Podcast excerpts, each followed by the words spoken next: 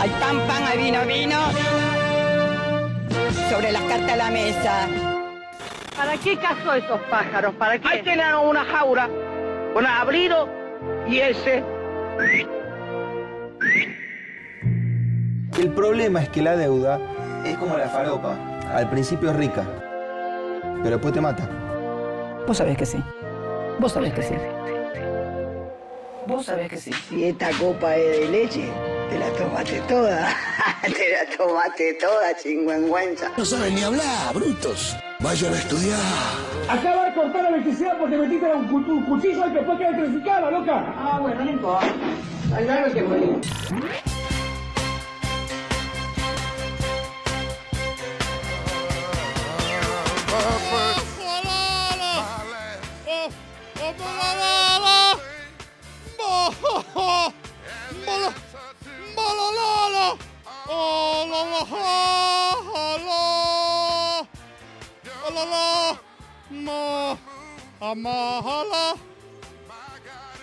Y así quería abrir este maga multietniculturalmente respetuoso, citando esas poderosas frases del Corán.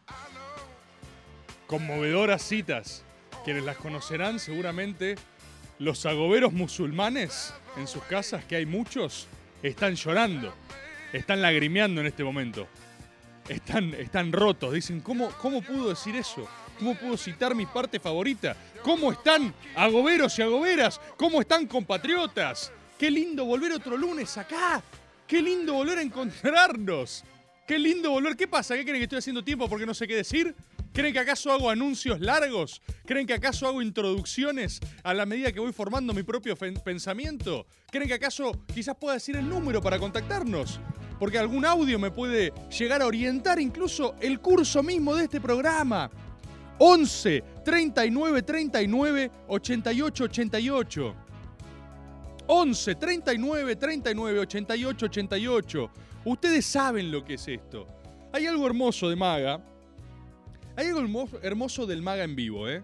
Porque Maga en diferido también se consume mucho. Apenas eh, el Tano Scarpati termina de subir el episodio, que ahora se sube instantáneamente los lunes al finalizar el programa. Ya hay agoberos que ponen sus comentarios, que algunos hacen rewatch de Maga, otros solo estarán viéndonos en cualquier momento. Pero hay que decir que hay algo especial del vivo que es medio irreemplazable. Y es esa sensación de grupo de autoayuda, es esa sensación de punto de contacto que tenemos, aunque sea por un instante, cada uno en sus casas o del lugar marginal en el que nos esté viendo, donde nos conectamos y nos enchufamos a, a intercambiar verdades, boludo. A intercambiar verdades. La verdadera esencia del diálogo, del compartir, del interactuar con otros. Agarrar y decir, escuchate esta verdad, escuchate esta otra, ¿viste esta cosa? Y eso es así, eso es así. Tengo un par de anuncios. Ya hay un audio, a ver, manda el audio, a ver, a ver qué dice. A ver qué dice. Que la ¿Qué persona- haces, Rebor querido? ¿Por qué no hablas del debate Milei y el albertizadísimo de Grabois? Saludos. Es ahora. Mm. ¿Acaso un formato de debate político con tiempo irrestricto e ilimitado de intercambio de ideas? ¿Tienen idea lo loco que se oye eso? ¿Acaso me hablan de que existe un espacio para, no sé, si tiene que durar cinco horas, que dure cinco?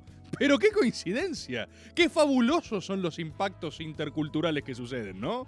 Vamos a hablar de eso, ¿eh? Vamos a hablar de eso. Yo quiero, voy a hacer unos pequeños anuncios al principio, nada más. Anuncios agoberos, por supuesto. Capaz ya lo vieron. Este fin de semana hay un festival ahí en el complejo C. Lo ubicarán porque es el lugar donde Caricia fue local. Caricia juega de local en el C. Y va a haber un festival con músicas exóticas. Y me han pedido, me han solicitado, me han dicho. Vino la Sus y me dijo: ¿Vos no estás para pasarte un play set de music? Y yo le dije: Escuchame, nana, ¿qué quiere que pase? Muy, o sea, ¿qué voy a.? La gente va a escuchar. No, sé ni una banda. La gente va a escuchar El Brujo Aterciopelado. ¿Y, y yo le voy a pasar Phil Collins. Y yo le voy a pasar The Who antes. Y la gente. Y, ella me decía, y hacelo. Hacelo. Hacelo. ¿Y saben qué? Lo voy a hacer. Este sábado en el C voy a estar inaugurando el universo DJ Board. DJ Board. Voy a pasar unos Temingsons Por supuesto habrá Temoldrios, categoría histórica. Pero voy a pasar unos Temmingsons y voy a generar algún tipo de impacto cultural. Voy a ver qué sucede con eso. Y si vienen agoberos o agoberas, podrán disfrutar de eso. Ahí tienen que. ¿Vieron como en los recitales? Cuando viene cada banda y van pasando distintas capas geológicas. Por ejemplo, a un recital ahora, toca Rata Blanca y aparece gente más histórica del fondo y dice permiso que ahora nos toca a nosotros, ¿viste? Y hay una sucesión, hay, un, hay una multiculturalidad del rock que vienen los de otras generaciones. Bueno, en este caso, cuando yo pase, va a ser lo mismo, pero con los más raros. Cuando yo me acerque, la gente más rara del lugar saldrá que, crepitando de los fosos en donde habitan y dirán: Permiso, es hora de la verdad. Y se irán acercando para participar de la ciencia y la verdad. Y veremos cómo reacciona el resto, porque yo creo que, o sea, estoy entregado a ver una gran cantidad de gente que no tiene idea de lo que es un agobero. Y vamos a ver cómo reaccionan a las verdades, vamos a ver cómo reaccionan esos estímulos. Así que voy a estar sorteando hoy, acá mismo en el chat, voy a estar sorteando. Habla del fenómeno Coldplay. ¿Cómo pasa un tema de Coldplay? ¿Por qué no? ¿Por qué no? ¿Por qué no? ¡Un temón! ¡Tiene temones! Ahora hay. Todos están de acuerdo en odiar las cosas. Vayan a odiar a la concha de su hermana, boludo. Voy a pasar los temas que se me canten el orto. Y voy a darles entradas a dos de ustedes, ¿eh? Acá en el chat Agobero. Voy a dar también dos entradas a partir del sistema Agob. Lo tengo un poco abandonado. Hay quienes osan decir que los estoy cagando con lo del sistema Agob. No es así. No les crean. El sistema Agob es la piedra basal que será nuestro cambio cultural en este país y el inicio del gran imperio argentino que va a dominar la región. Y todo va a empezar por esos suscriptores del sistema Agob. Confíen en mí, no los, no los voy a cagar. Dos entradas van a ir a este chat, dos entradas irán a, partir del sistema Agob. Y nos vemos el sábado. Quienes estén ahí nos cruzamos. Voy a pasar unos Temmingsons. Voy a concentrarme con mis inner spirits y sentir verdaderamente. Creo que tengo 15 minutos nada más. Tengo 15 minutos para volarles la cabeza. Tengo 15 minutos para volarles la cabeza. Voy a volarles la cabeza, ¿eh? Voy a pensar una lista. ¿Qué pasa? aquí? 15 minutos son. ¿Cuántos? ¿Tres canciones son? ¿Ah, sí? Las matemáticas nunca fueron lo mío. Suena poco cuando lo decís así. Voy a hacer un mashup. Voy a hacer un mashup. Voy a preparar. Voy a hacer así. Abrir una computer. Voy a abrir la app Spotify. Y voy a hacer un mashup. Cuando arranque un tema, plum, bajo el volumen, pongo otro. No saben lo que, no saben lo que va a hacer, eh. Voy a apretar play. Cuando menos lo esperen, voy a apretar play. La gente va a decir, uh, qué bien que está sonando este tema. Este temoldrio de Tarzán. ¡Uy, banda sonora de Tarzán! Phil Collins. Son of Man. ¡Uh! Y de repente se corta un tema de Ricardo Iorio. Sé vos no más que al mundo salvarás. ¿Qué? No, DJ Board. DJ Board me está volando la cabeza. Si hacemos todo bien, unas 10 o 17 personas la van a pasar muy bien en el evento y a la gran mayoría se lo vamos a cagar. Así que vamos por eso, ¿sí? Nos vemos el sábado, Festival Mutante. Los espero ahí. Además tengo otras verdades que quiero compartir con ustedes. Me han hablado mucho. Me han dicho el Real Madrid ganó a lo Boca. Llegué a ver a Zinedine Zidane, como me dijo uno en Twitter, no revolviendo el mate en la tribuna, mojando su croissant en el café con leche. En el, en el mo- mojando su croissant francés, liberando la mística francesa de Zinedine Zidane. Han habido muchos momentos en el hemos asistido a una nueva a un nuevo arreglo gallina de la Conmebol, la Conmebol gallina, ¿no? Lo estamos hablando recién con el Tano Scarpati antes de entrar. Gran cientólogo de lo gallina y lo hablaba antes de ayer con eh, mi amigo, mi gran amigo Fede Mochi, ¿no? Otro cientista de la mística gallina. Y ojo, les voy a. ¿Saben qué? ¿Quieren recursos? El agobero gallina escuchando esto. ¿Quieren recursos? ¿Quieren recursos? Porque yo quiero un mundo con más mística, ¿eh? Y yo quiero que mi adversario junte toda la energía a su favor y yo vencerlo con toda la energía a mi favor. Pero quieren que les diga que tienen que hacerlo gallina, me lo dijo el otro día Fede Mochi y tiene toda la razón. Los gallinas deberían estar saliendo con una línea unificada pro bar en la Argentina. Gallardo debería dar una conferencia de prensa en el nombre del paladar negro y el buen fútbol al respecto de cómo la técnica mejora el juego y la transparencia y el fútbol. Debería estar siendo militante del bar. Porque claro, todas esas son municiones epistemológicas de lo gallina. Lo Boca no lo entiende. Ustedes saben que la máquina ataca a lo Boca. La máquina es anti-Boca. Como es el Mecha Godzilla, ¿no? Recuerdan, Boca es el mono bostero, Godzilla es lo gallina. Mecha Godzilla, la optimización de la técnica sobre Godzilla, también pelea con el mono bostero. Donofrio, munido de las herramientas espirituales del escritoriazo. Todas cosas que lo Boca no comprende. Eso es, yo ni siquiera lo digo como insulto lo de la Conmebol gallina, ¿eh? es un hecho. Nadie lo puede negar. La Conmebol es gallina son años y años y años de tarea fina de Donofrio, el mejor rosquero de la Argentina, el mejor dirigente del fútbol del mundo, que se dio el trabajo de alquilar a ese paraguayo, ir caerle todos los días a la casa y saberse los nombres de todas las putas comisiones de ese organismo del culo. Se sabe todo, Donofrio, ¿entendés? Vos le hablás de un expediente de la Conmebol y Donofrio dice, ah, ese está en el despacho de subdirecciones de técnica de balompié con empeine. ¿Qué? Eso fue, eso es lo que lograron, ¿eh? Y eso están armados de eso. Y claro, ¿qué le pasa a lo Boca? Si, si esto fueran cartas Magic, esto es una debilidad bostera.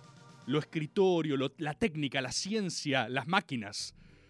Los debates del Consejo del Fútbol, ustedes saben, la institucionalidad bostera no, es binaria. Eh, Boca di- discute en qué cosas son Boca y qué cosas no son Boca. Cuando hay una reunión del comité de- del deportivo de Boca, las reuniones son, bueno, eh, ¿cómo vieron Boca esta semana? No, yo lo vi muy Boca, la verdad. De Boca. De repente uno dice, para mí no estuvo tan Boca. ¿Cómo? ¿Cómo dices? No, yo creo que esto no fue tan Boca. Y discuten, y así duran horas las reuniones. Entonces cuando viene alguien con un expediente tipo, che, esto llegó al TAS. ¿Qué? Eso nos confunde y nos asusta. Eso asusta a lo Boca. Son debilidades bosteras, ¿eh?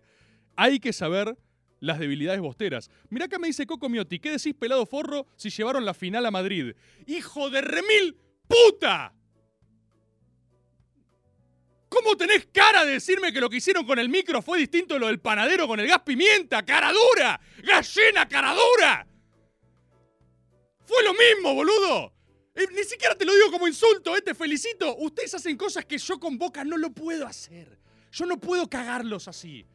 Pero yo sé que si un bostero tira un poco de gas pimienta a un gallina, ¡ay, me picó! Yo lo único que sé es que Boca queda eliminado para siempre y no puede jugar. Ahora, si una horda de gallinas ataca a un micro bostero y los pegan en el piso y los hieren y sangran los bosteros, la final se juega en Madrid, es un espectáculo. ¡Cara dura! ¡Cara dura! ¡Hijo de Cocomiotti! Cocomiotti, voy a acordar tu nombre, Cocomiotti, ¿eh? La tiraste muy gratis, Cocomiotti, ¿eh? Qué hijo de puta de solo gallina. Pará, ¿vieron lo que acaba de pasar? Cocomiotti me hizo una gallineada. Eso es muy gallina. Esas son las cosas que prepara Gallardo. Gallardo, como es un enfermo, ahora obviamente, ¿no? Eh, sorteo la Conmebol. ¿Boca que tiene? No, tiene que enfrentarse a, no sé, a Sauron, a Voldemort y a un dragón de tres cabezas. Y River tiene, no sé, algo que juega ahí a la vuelta de la esquina. ¿Sí? Ahora, ¿qué debería hacer Gallardo? Mira, ¿cómo frenarlo Boca? Te doy, te doy herramientas, me chupo un huevo, te doy herramientas. Eh, meté tres cartas documento la semana anterior al partido. Y meté un reclamo por mm, eh, gestos xenofóbicos en un partido contra Brasil.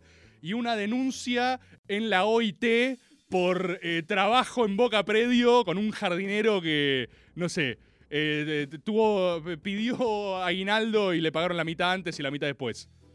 Eso a Boca lo confunde. Eso a Boca lo ataca. Eso a Boca lo marea. ¿Qué tiene que hacer, por supuesto? Profundizar a lo Boca. Boca tiene que no comprender. Boca tiene que decir, Boca debe ser Boca. Así, así son las reuniones. Pero tenemos eso, pará, tenemos eso. 11, 39, 39, 88, 38, 88. Tengo algunos estímulos audiovisuales de verdades también que les quiero decir. Tengo algunas cosas que quiero que... Porque este es un espacio autoayudal, ¿no? Hay que reconocerlo. A ver, ¿qué es esto? En serio, ¿qué es esto? No sé. O sea, de verdad no sé. Pero eh, no hablemos tan en serio por un momento, porque si no tenemos que cerrarlo. Pero todos los lunes ustedes a las 8 saben que tienen algo, tienen maga. Tienen un ritual. Es un ritual. Se juntan en un chat con otras personas, intercambian verdades, se insultan, se atacan, exorcizan lo que sea que les esté pasando en la vida y después sienten un poco mejor en el mejor de los casos, ¿no? Y eso es una comunidad, yo creo que es la más maravillosa de todas las comunidades. Es la comunidad de mejor humor. Nada me hace reír más que los enfermos de los agoberos. En Twitter, cómo interactúan, los chistes que tiran. Y además, la sensibilidad. El agobero es un alma ante todo sensible, ante todo es un buscador de la verdad.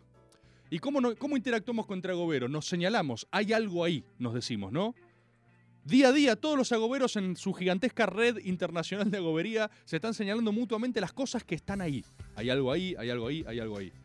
Yo llegué, les voy a dar. eh, ¿Me dejan darles bibliografía? ¿Me dejan darles tarea agobera? Pero quiero que lo tomen así, ¿eh? quiero que en la casa. Quiero que en lo posible tengan discusiones domésticas para cumplir la tarea agobera. ¿Es mucho pedir? Tipo un, un conflicto intrafamiliar. Como onda quien sea, porque hay agoberos y agoberas, ¿eh? Y hay veces que hay parejas agoberas que son muy felices, pero hay veces que hay un agobero con un refutador de leyenda. O al revés. Quiero que si vos sos una agobera y tu pareja es un refutador de leyendas, le diga, perdón, hoy tengo tarea agobera. ¿Qué? ¿No es suficiente con verlo todos los días? ¿No es suficiente con Maga, el método que dura dos horas y media, política en show, caricias, el festival del sábado? ¿Is it not enough? No, it's not. Le tiene que contestar. Tengo tarea gobera. Créanme, no se van a arrepentir. Eh, tarea gobera 1. Chip and Dale. Chip and Dale. En Disney Plus. Chip and Dale, ¿qué pasa, Maxi? No, no confías, Maxi, ¿eh? Maxi acá. No saben la mirada que me tiró Maxi. Me dijo, ¿qué, qué, pasa? Chip and Dale. ¿Los he decepcionado? Siempre. Esta vez no será el caso. Yo llegué a Chip and Dale porque. Mira cómo está el chat agobero. ¿Cómo saben los agoberos? Somos la comunidad más hermosa del mundo. Yo estaba ahí en mi casa, preso de mis emociones y sentidos, como hacemos todos, viendo YouTubes, viendo redes, explorando las ciencias y las verdades de lo que observaba. Así, pastando libre, libre de verdades en mi casa. Pero estaba pastando ahí, en la alfombra. Y de repente empiezo a recibir notificaciones. Notificaciones a mi celular. Y, me, y me, unos agoberos me dicen, atención a esto, hay algo ahí. Y me mandan Chip and Dale. Y yo digo, Chip and Dale. Chip and Dale. Y digo, ¿en serio? Y confié. Y agarré y la puse. Es excelente Chip and Dale. Hay mucha fineza en serio. Permítanme decirles la premisa central. Esto no es spoiler, es, es la trama. O sea, sepan que inventaron algo muy interesante en ese lugar, ¿eh? O sea, intentaron algo. Es, el, es, de, es de Real Multiverso, básicamente.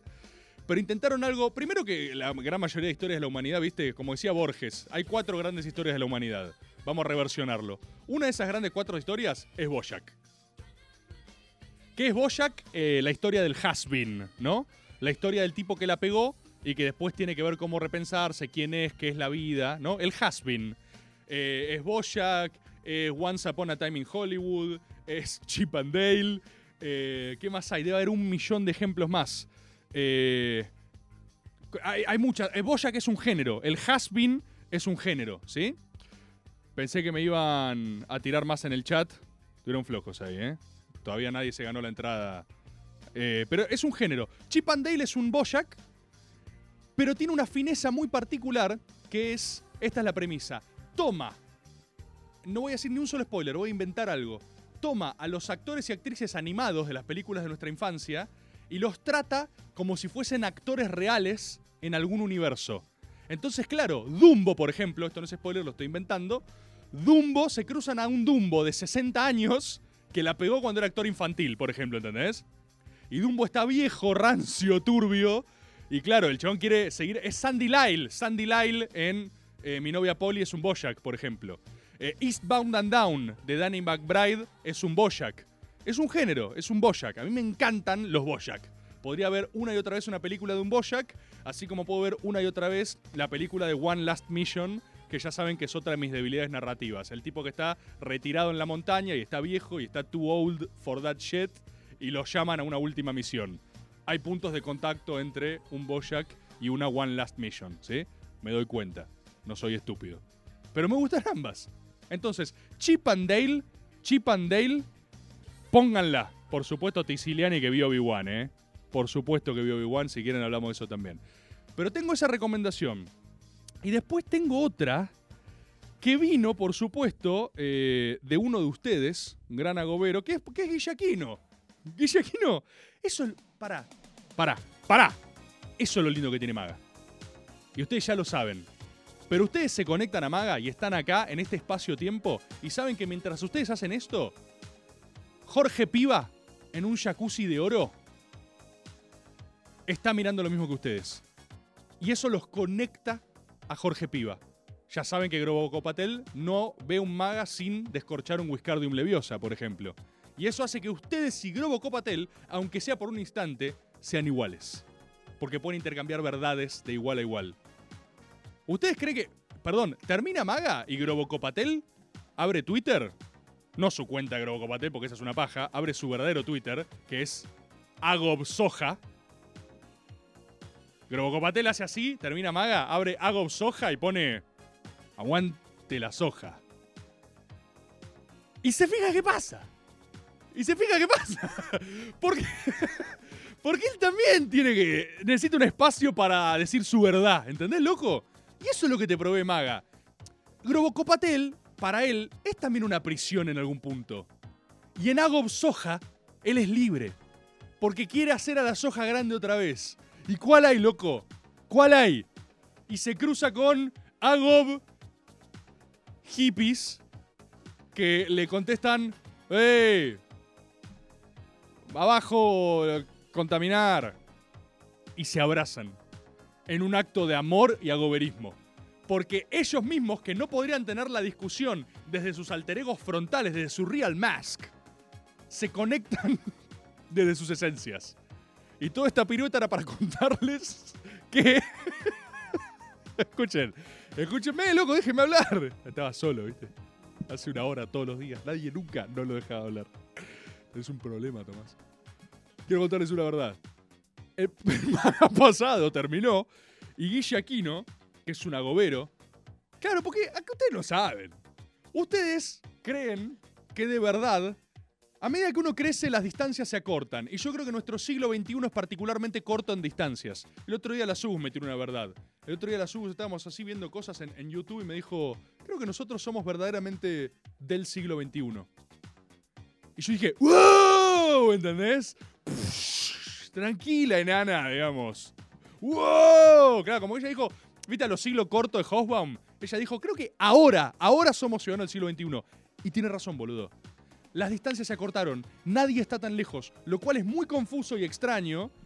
Pero si vos le escribís un tweet a Tom Cruise, capaz lo lee, ¿entendés? O sea, no es imposible. ¿Se, entiende eso? No es imposible. Entonces, cualquiera, pensé cualquiera. Le escribo un buen tweet a Tom Cruise y Tom Cruise está en su casa así y dice, motherfuckers. Y eso es muy raro, eso nos confunde. Entonces, por ejemplo, ustedes quizás tienen una distancia artística, o siempre la tuvo, y una medida que va creciendo de repente, ¿no les pasa que van humanizando personas, pero humanizando de verdad? Yo sé que no digo nada nuevo, pero no por novedoso lo obturen de lo elemental de lo que estoy diciendo. Porque hay cosas que, no por ser básicas, son menos importantes. ¿A ustedes alguna vez les cayó la ficha en serio que San Martín fue un chabón? Déjenme, pará. Pará, pará, pará, pará. Pará porque tengo algo, pará. Pará porque tengo algo. ¿Alguna vez les cayó la ficha ponerle.? No, sí, San Martín fue un hombre, obviamente. ¿Qué te pensás que fue un marciano? Ahí viene, ahí un refutador. Oh, ¿qué fue? ¿Un marciano? Salí, refutador, salí. No, yo estoy diciendo, ¿les cayó la ficha de que en serio fue un tipo? Un Mewells, un Smith. ¿Les cayó la ficha? Escucha, ¿saben cómo lo van a entender? Porque no me están entendiendo todavía. ¿Saben cómo lo van a entender? ¿Les cayó la ficha de que alguien fue a la primaria con San Martín? Y ese alguien en el barrio, cuando San Martín, los dos tenían 40, son contemporáneos, ese alguien va a comprar unos churros un domingo a la panadería de su barrio y ese alguien dijo, ¿sabes que yo lo conocía a San Martín? Ah, medio boludo. Ah, yo conocí a un Gil. ¿Cómo? Eso ¿Saben que eso pasó? O sea, ¿saben que hubo gente que fue compañerita de San Martín en su primary school? Y le contaron, claro, gente cuyo mayor mérito en la vida fue poder decir que San Martín era un poco boludo. Carliños, que fue a la primaria con San Martín y no hizo nada, hizo Carliños, ¿eh? Pero el gran mérito de Carliños es que cursó con San Martín matemática y sabe que San Martín es un poco tonto. Y Carliños lo vio. Y hasta que se muera, Carliños de abuelo a sus nietos le dice, ¿saben que yo conocía a San Martín? Sí, abuelo, era boludo. Abuelo, pero ¿qué te pasa, concha de tu madre?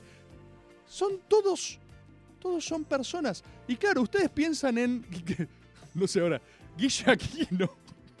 Guille Aquino viendo esto, ¿viste? Ustedes piensan en Guille Aquino. Y claro, ¿qué se imaginan? Dicen Guille Aquino. Es un capo cómico. Guille Aquino es un... Guille Aquino está en Broadway ahora. Guille Aquino, al igual que Grobo Copatel, al igual que Jorge Piva y al igual que vos, son ante todo agoberos. Guille Aquino está hoy en su casa con unos calzones desgastados, sandalias. Hace frío para sandalias, ¿entendés? Esto es importante para el cuadro. Y tiene como un buzo grande. Calzones, sandalias y hace frío para las sandalias. Y él está ahora viendo este chat, ¿eh? Él está acá. Y capaz está hasta comentando, pero su usuario no es Guillaquino. Su usuario es Agobero Forever. ¿Entendés? Porque acá él es libre de verdad. Este es un espacio de libertad real. Por un instante. Entonces termina Maga, termina Maga, y Guillaquino, como casi todos los magas, me manda buenísimo lo de Moore. Mira esto. Y me manda la recomendación que voy a hacerles en este instante, que es un documental que se llama eh, The Mindscape of Alan Moore. Creo, creo que es así. Y si no es así, pega en el palo. Si no es Mindscape, será Mind. eh, mind algo. No sé. The Mind. Acá, mira, hippie horrible. Hippie horrible, fundamental ese documental. Hippie horrible. Eh, hippie horrible, aparte. Hippie horrible, ¿podés comunicarte acá? Eh, Scarpa, ¿podemos marcar a Hippie horrible para darle de alguna forma una entrada para el festival del sábado? Sí, Hippie horrible, te he elegido a vos. Porque lo sentí. Hippie horrible. Vas a ir al festival y me vas a bancar, me vas a bancar los trapos como buen hippie horrible que sos. Y nos vamos a acusar y vas a decir, yo soy hippie horrible. Y yo te voy a decir, I know. Guillaquino me manda The Mindscape of Alan Moore. Es un documental que como buena verdad está en el formato de las verdades. ¿Cuál es el formato de la verdad? Un video medio roto de YouTube. Perdón, estoy dando cosas por sentado. Ustedes saben que las verdades no salen en 4K, ¿no? ¿Saben eso? O sea, la verdad no se ve en high res. La verdad es siempre un archivo medio roto, mal encuadrado porque está cuadrado y la pantalla es horizontal. Tiene subtítulos en inglés y arriba superpuestos subtítulos en castellano grandes y un logo chino o japonés en la esquina superior derecha. Ustedes saben que la verdad se ve así, ¿no? Y se ve medio borroso. La verdad está en enlaces rotos de YouTube. Yo esto se los quiero decir. Como el mejor humor de la historia está en comentarios perdidos en un video de YouTube que nadie jamás verá. Lo cual es una poesía muy hermosa. Bueno, The Mindscape of Alan Moore es algo... ¿Se acuerdan cuando les hablé de Dune de Jodorowsky? ¿Se acuerdan cuando les hablé de Dune de Jodorowsky? Quiero que entiendan que les estoy dando tarea que es DEFCON 1 de la verdad. Es level 1 en escala de verdad. ¿Sí? Es una pieza audiovisual tan poderosa, tan poderosa, que no es para ver tranqui y en una sentada. Es para... Debe durar una hora y media, pero en la condensación de ciencia que tiene, te puede durar tres días. Es tan denso como cuando recomendé Tierra y Mar de Carl Schmitt, por ejemplo, que yo le dije, cada capitulito postula un universo, así que cuando lean algo, tómense su tiempo. Acá, los documentalistas muy hábiles, porque es muy difícil ordenar la verdad que tiene Alan Moore, una de las fuentes primigenias, le tratan de dar como cada 20 minutos un espacio, ¿viste? Cada 20 minutos como agarrar y decir, uff, bueno, ponerle acá una, una cinemática chota en 480 para, para descomprimir. Y así todo igual es muy duro. Es, es invaluable todo, es, es todo, es todo, es verdad pura, boludo, es verdad pura, y muy pocas veces pasa eso. No tiene un instante de desperdicio el documental. Pero quiero citarles solo una cosa para que vean el calibre de lo que tiene, el calibre de lo que tiene para decirles. Hay un momento donde Alan Moore dice, solo esto les cuento, ¿eh? como la otra vez les conté, solo una cosita de Swamp Tank, que por supuesto sigo leyendo como loco, voy por el volumen 3 de la compilación. Estoy como loco con Swamp Thing, como, como loco estoy con Swamp Thing. Swamp Thing. Hay un extracto del documental de Moore que dice esto me emociona, se los digo me emociona. Dos cosas les voy a contar. Una que por momentos tira eslogans literales de boludeces de maga, de- del método. Eh, Moore en un momento dice, no se trata de mm, darles a los consumidores lo que quieren, se trata de darles lo que necesitan. Yo estaba como DiCaprio en Once Upon a Time cuando señala la tele y "Oh". me pasó de... es- esto es increíble, ¿les pasó alguna vez con un producto cultural? En serio, hablo del... No hablo de una cosa como autolaudatorio de, ay, ¿cómo lo dije? No, no, hablo de verdad conectar con alguien de otro tiempo, de otro espacio, que nació en un lugar que nada que ver y de repente dice algo que vos también pensaste. Y eso es un fenómeno muy loco. Por favor que se entienda, no lo digo desde ningún lugar de originalidad, lo digo de conexión espiritual mental. El chabón entró a tirar frases que a lo largo de estos últimos 10 años, donde yo estoy tratando de romper las pelotas de la forma más ruidosa posible, he pronunciado, he escrito. Y de repente las escuché y las leo textuales y digo, "Che, esto no puede ser. O sea, si alguien me mostraba esto a los 17 años, no sé qué pasaba. O enloquecía y explotaba porque me ahorraba conclusiones de 10 años de ciencia y verdad. eh, o las daba por sentado y enfilaba para cualquier otro lado, ¿viste? Nunca sabes cómo te puede haber pegado. Yo sentí que me llegó en el momento justo, porque es, es como encontrar un sparring espiritual, una cosa, una hermandad, como les pasa a muchos los, de los agoberos. La comunidad agobera es esa, una una, es un compartir de sensibilidades. Es gente que llora y se emociona y vibra con lo mismo. Entonces, primero eso, frases textuales, boludo, frases textuales que me volaron la cabeza. Y por otro lado, algo maravilloso. Moore en un momento dice que cuando él cumple 40 años, en vez de aburrir a sus amigos con una patética crisis de la mediana edad, ¿no? Él agarra y dice, cumplo 40, ¿qué voy a hacer? La típica, bueno, llamo a mis amigos toda la vida y le digo, hoy no sé qué quiero hacer con mi vida. Él dice, no, me parecía más divertido aterrorizarlos por completo y anunciarles que me convertí en brujo, en mago. ¿Cuál es graciosísimo? Alan Moore tiene eso, tiene fineza y obviamente humor. Yo creo que el humor es fineza y la verdadera fineza necesita de humor. Opinión personal. Es como la- los clásicos griegos, ¿no? La tragedia y el humor. Ustedes saben, esto lo he hablado alguna vez. En, los clásicos, el géne- en el género clásico de la dramaturgia, la representación teatral, lo que era considerado el arte más fino, la verdadera fineza, eh, era de hecho la comedia, no la tragedia. Porque como se compensaban mutuamente, la tragedia era, entre comillas, más fácil de representar, vos mostrabas algo que se rompía, pero el humor era el más complejo porque se trataba de suturar lo roto. Es solo en nuestra asquerosa modernidad líquida que el humor ha descendido a una categoría inferior. Es solo ahora, en este tiempo moderno, que el humor es un, es un arte innoble. Pero en términos clásicos, el humor es la categoría superadora, es la que abarca todas. Y si no pensá, algo que sucede mucho en la gente sensible al arte, fíjate cómo grandes humoristas son capaces de hacer otras cosas muy bien también, parece la escuela de Zulander. Hablando de Zulander, Ben Stiller con Severance es buena. Es buena. ¿Por qué? Porque es fino, porque se ríe, porque tiene chispa, porque tiene gracia. John Krasinski de The Office hace A Quiet Place, parte 1 y parte 2, que es aparentemente un fetiche cinéfilo de la concha de su madre. John Krasinski viene del humor. Jordan Peele, de los fabulosos Key Peele, se pone a hacer horror y entiende el canon. ¿Sabes por qué? Porque una persona que hace humor tiene que ser capaz de elaborar la sátira, y la sátira es la comprensión más profunda del formato. Si vos sos capaz de reírte de algo, entendés sus reglas, y si entendés sus reglas, bien capaz sos de replicarla. El humor supera en categorías porque el absurdo contiene a todos sus géneros anteriores. Es la sumatoria del resto de saberes. Es como el color marrón, como una caca. Es la suma, es un sumum. Entonces Alan Moore lo que dice es, junto a mis amigos y les anuncio que soy brujo. Y vos decís, bueno, se volvió loco. Y mientras se burla de ellos, da toda una vuelta de tuerca epistemológica y dice lo siguiente, en la tradición de la mitología de los bardos, el más temido de los magos era, valga la redundancia, el bardo. ¿A qué se refiere? Al juglar, a quien narra. ¿Por qué? dice Moore. Escuchen esto. ¿Por qué? dice Moore. Un brujo es capaz de maldecirte. Un brujo es capaz de eh, darte una maldición y que se te acalambren los miembros, que tu hijo nazca con una pata de palo. Es algo malo. Los brujos son temidos. Pero un bardo hábil, con un par de palabras, puede acabar con vos.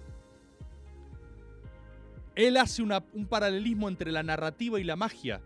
Él dice que toda magia es nada más que narrativa y que la tradición antigua tenía bien claro que ser un mago era narrar.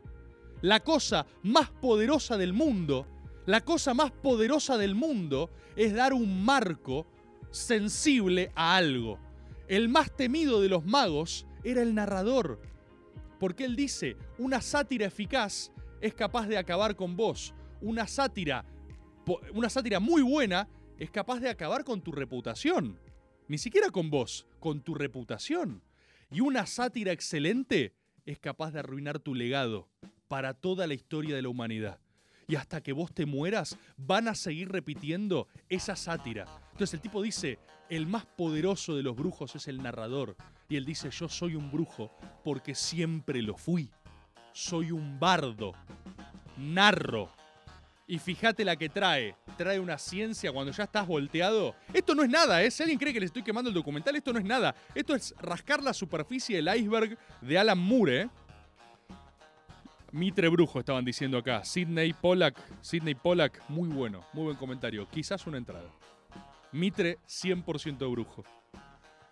Cuando ya no podés más de fineza y de ciencia, el tipo te tira una más. Él te dice, vamos al origen etimológico de la palabra. O él, es por supuesto británico, ¿no? Y él te dice, cast a spell. ¿Qué significa cast a spell? ¿No? Conjurar un hechizo, es la traducción literal.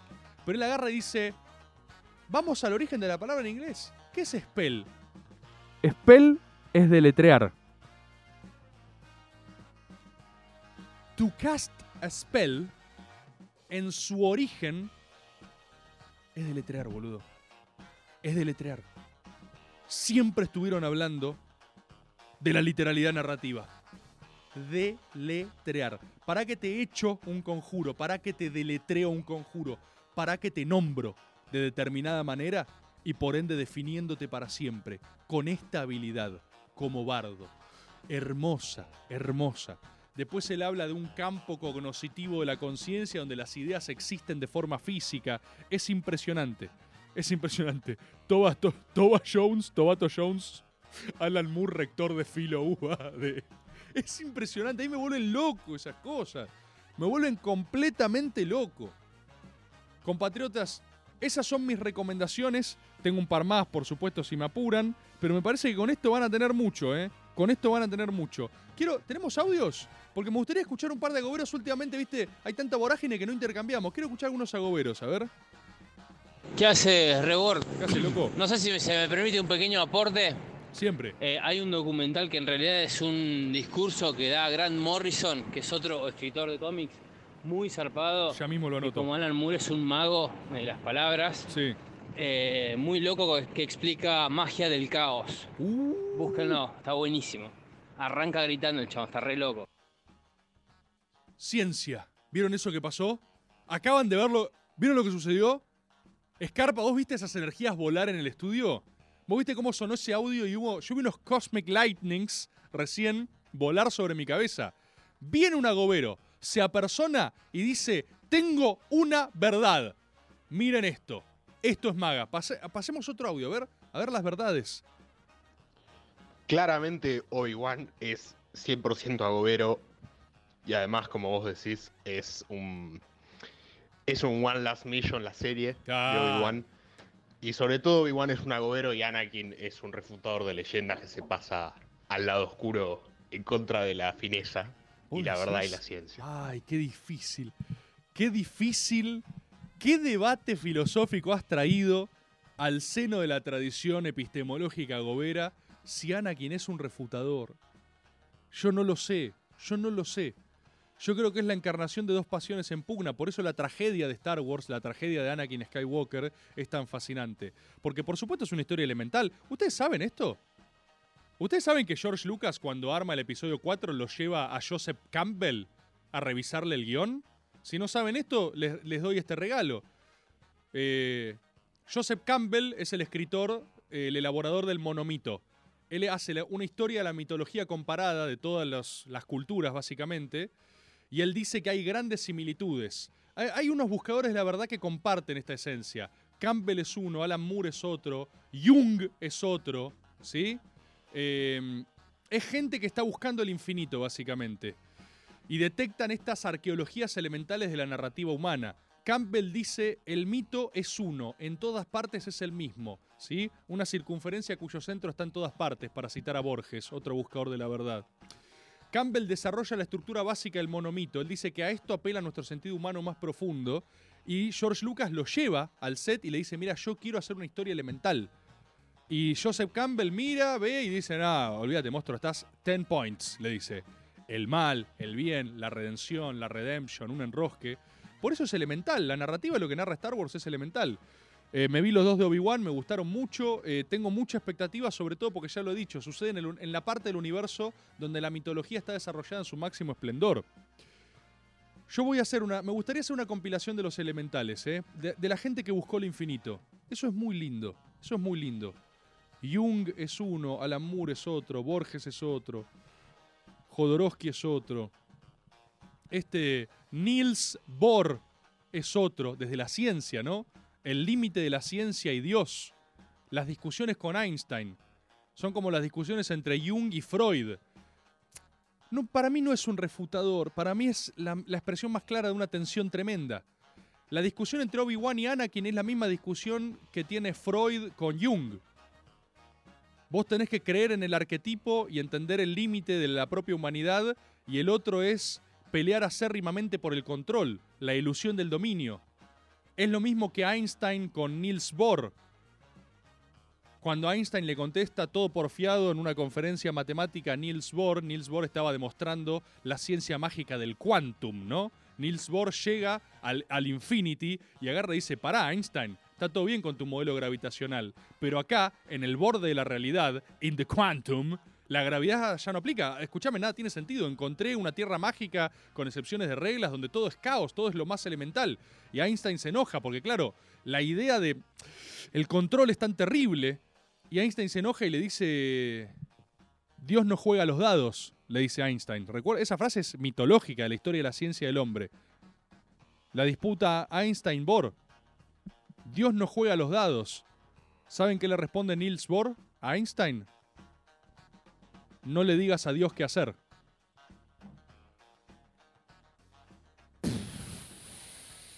Momentos culmine de la ciencia. Macedonio Fernández. Macedonio Fernández. No sé si conocen a Macedonio Fernández. Macedonio Fernández es a nuestra literatura rioplatense y nuestra cultura porteña, uruguaya y ramificaciones lo que Hegel es a la filosofía. Son todos macedonianos. Ya sea porque lo refutan o porque, o porque adscriben o porque discuten o porque lo que sea, ¿no? A su vez, ¿qué pasa?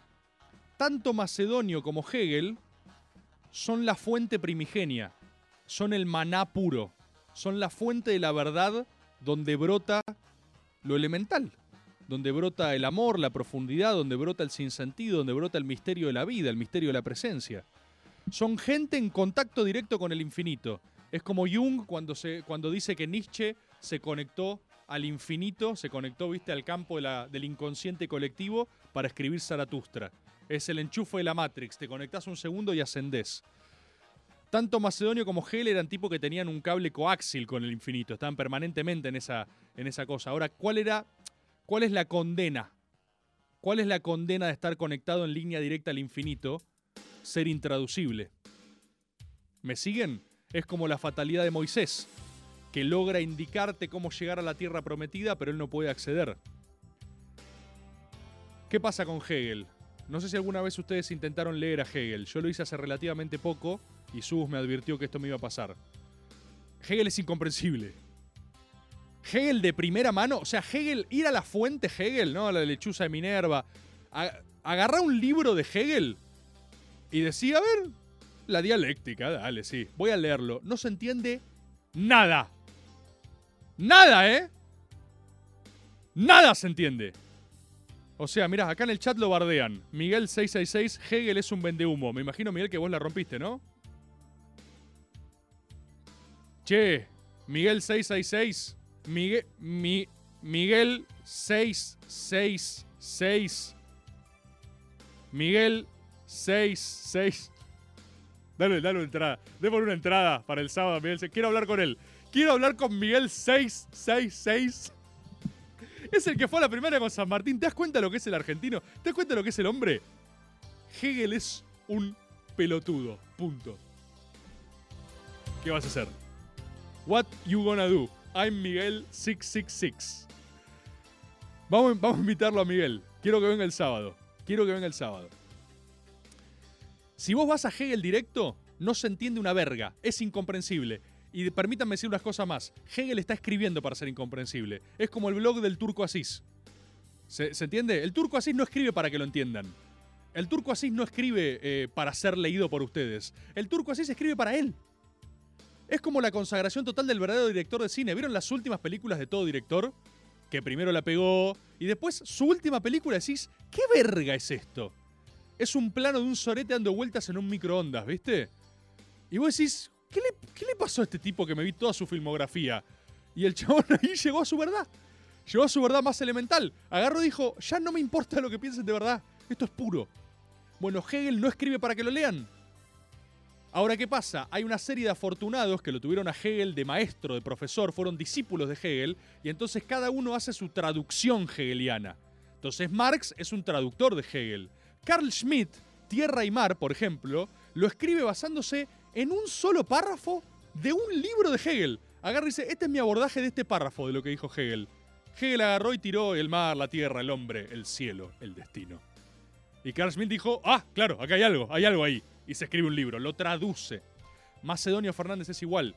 Macedonio es muy hostil como fuente primigenia. Macedonio te desafía mucho. Vos vas a Macedonio, te caga cachetazos, no quiere ser leído. Macedonio no quería publicar. El libro No todo es vigilia de los ojos abiertos, Raúl Escalabrini Ortiz lo obliga a publicarlo. Hay un prefacio hermoso que escriben donde Scalabrini le decía, por favor, publica algo, hijo de puta. Y Macedonio escribía en papeles sueltos y los tiraba. La casa era un desastre. Era un lumpen total. Porque él no podía. Ahora, toda esa generación, la mejor generación de plumas rioplatenses, se juntaban con ese loco todos los no sé qué día en un bar de Buenos Aires a dialogar de ciencia y fineza con él. Y este chabón, este, este maná puro de ciencia y verdad, fue traducido después. Escalabrini Ortiz tradujo a Macedonio, Borges traduce a Macedonio y después obviamente hace su género propio. No le estoy restando mérito por esto, al revés, yo soy un, yo soy un apasionado de la continuación y la inspiración. Siempre cito a Borges cuando dice que al principio, eh, hablando sobre Macedonio, lo imité hasta el más apasionado plagio, dice Borges. Qué lindo que digan eso de vos. El plagio sin decirlo es una verga, a mí no me gusta, ¿eh? Cuando me mandan a, me, acuerdo un podcast, mira, este hace lo mismo que vos. Porque me cite, boludo. Si esta es una textual, una editorial de caricias, que me cite. Que diga, como dice Rebord, está todo bien. Pero cuando es así, qué lindo. Borges agarra y dice, imité a Macedonio hasta el más apasionado plagio. El más apasionado plagio. Como género. El plagio como género. Es hermoso. Es de una ternura total. Es de una ternura total. No es nada más lindo que demostrar la admiración así, genuina, con amor, querida. La gente hincha pelota, la gente, la gente enferma dirá qué chupaculo. Ay, qué chupaculo. Vos sos un amargo. ¿Pensaron que iba a decir algo peor? No hay nada peor que ser amargo. No hay nada peor que ser amargo. Significa que ya no conectás. Significa que estás muerto. Ver, ver el amor, ver la pasión es la cosa más linda que hay. Ahora fíjate cómo todos fueron traductores de Macedonio. Lean a Macedonio igual. No toda es vigilia la de los ojos abiertos es un buen libro, pero tienen que darle con mucha paciencia porque recuerden que Macedonio se está burlando de ustedes. Macedonio no quieren que ustedes lo lean. Y está teniendo un diálogo intergeneracional, quizás el más poderoso de todos. Es que es, es de verdad como si estuvieras hablando con el chabón. A mí, leer a Macedonio me ha dado algunas sensaciones con un nivel de escosor espiritual que no me ha dado ninguna otra cosa. Sentí miedo leyendo Macedonio. De repente me sentí conectado a algo más grande que yo, donde estaba hablando con el tipo, y dije, boludo, ¿qué mierda es esto? No todo es vigilia de los ojos abiertos. Macedonio discute con Kant. De la misma forma que Miguel 666. De verdad, esto lo digo como elogio en serio, ¿eh? Porque hay que tener esa porfiadía también para hacer las cosas grandes. Yo te banco, Miguel, ¿eh? Y aparte siempre comentás. Te quiero. Macedonio hace lo mismo que Miguel 666. Macedonio le, dedica un libro entero a decir por qué Kant es un idiota, ¿entendés? Kant. Y él dice, ¿y por qué no me le voy a animar a Kant? ¿Cuántas copas ganó? ¿Cuántos mundiales ganó Kant? Y no toda es vigilia, es una refutación de Kant. Con respeto, con amor, pero con mucha picardía también, porque es muy gracioso Macedonio. Como Alan Moore, son todos graciosos. Hacen chistes porque saben que en el fondo it's all a joke. Como dice el comedian en Watchmen. Es toda una broma, boludo. Y eso es tan... ¡Sa! Todo es una broma. Todo es una joda. Y a su vez eso es lo más importante de todo, ¿eh? Joda. No hay que olvidarse. Es súper importante, pero es una joda. ¿Qué onda entonces? ¿Quién soy? No todas vigilia la de los ojos abiertos, un tratado epistemológico con paciencia. Y después lean Museo de la Novela de la Eterna, que es un libro de prólogos eternos. Tiene como 70 prólogos ese libro. ¿Y sabes lo que te hace Macedonio? Macedonio te desafía mucho. Como todo tipo así de torturado por su propio intelecto, no puede parar. No lo puede terminar de escribir nunca el libro. Por eso no quiere publicar. Por eso odia la publicación. Porque es limitación. Es estructura. Y Macedonio es energía pura. Ni siquiera es Borges. Macedonio es el core. Macedonio es la fuente espiritual del que brota el resto de las cosas. Yo estaba leyendo, estaba leyendo salteado Museo de la Novela de la Eterna y de repente me encuentro con un prólogo que dice al lector salteado. Y yo digo, ¿cómo dice que dice? Y Macedonio dice, a vos, lector salteado, que vas leyendo ligeramente entre capítulos creyendo que sos mejor de lo que es la propia narrativa que te propongo. Sí, quiero hablarte específico. Y yo dije, ¡nah! ¡No! Dije, ¿cómo lo es? Mirás así. Levantás el libro y mirás a tu alrededor. Decís, ¡no! Te da miedo, boludo. Te da miedo, boludo. Te da miedo porque es puro. Y en última instancia, queridísimos compatriotas, de lo único que se trata, como decía Lenin, de lo único que se trata es de estar lo suficientemente loco para creer tu locura, boludo. ¿Saben qué es eso en última instancia? ¿Saben qué es eso? Porque si cualquiera entra de verdad a pensar, a refutar, a darse todos los argumentos racionales por los cuales no harías algo, siempre va a ganar esa racionalidad, ¿eh? Siempre hay más motivos para que esto no tenga sentido, para que, bueno, da, no da. Ahora, toda la gente que se animó a vivir la vida con un grado de intrepidez eh, al menos interesante, es gente que dijo, yo me voy a creer mi locura. Yo me voy a creer que esto me apasiona. Yo voy a vivir libremente con esta conexión con el infinito. Yo voy a ser un brujo. Yo voy a hacer magia. Yo soy un hechicero porque conjuro las palabras. Estimadísimos compatriotas, Miguel 666, no sé bien cómo carajo te vamos a contactar, pero habla ahora al WhatsApp de Maga, 11 39 39 88 88. Y compañero o compañera que había mencionado antes, ya me olvidé el usuario, pero lo teníamos por ahí, eh, Scarpa lo marcó, listo, perfecto. Vamos a después cruzar todos los datos pero les quiero dar a ustedes dos entradas para este sábado, así nos cruzamos, hablamos de ciencia, verdad y fenesa, y porque Hegel es un boludo. A mí me encanta Hegel igual, porque está loco. Nos veremos en estos días y nos veremos como siempre en nuestra sesión grupal de autoayuda, amplia, indeterminada, anónima, perfecta, infinita y eterna. Muchas gracias a Gobero, son verdaderamente la más poderosa comunidad de la Tierra y esto recién empieza, ¿eh? Recién empieza. Nuestro impacto cultural en los gloriosos años 20 recién empieza, ¿eh? Créanme cuando digo eso. Están empezando a participar de algo que va a durar un tiempo, ¿eh? Y disfrútenlo como tal, porque lo vamos a contar, ¿eh? Lo vamos a contar, compatriotas, ¿eh? Nos vemos el lunes que viene.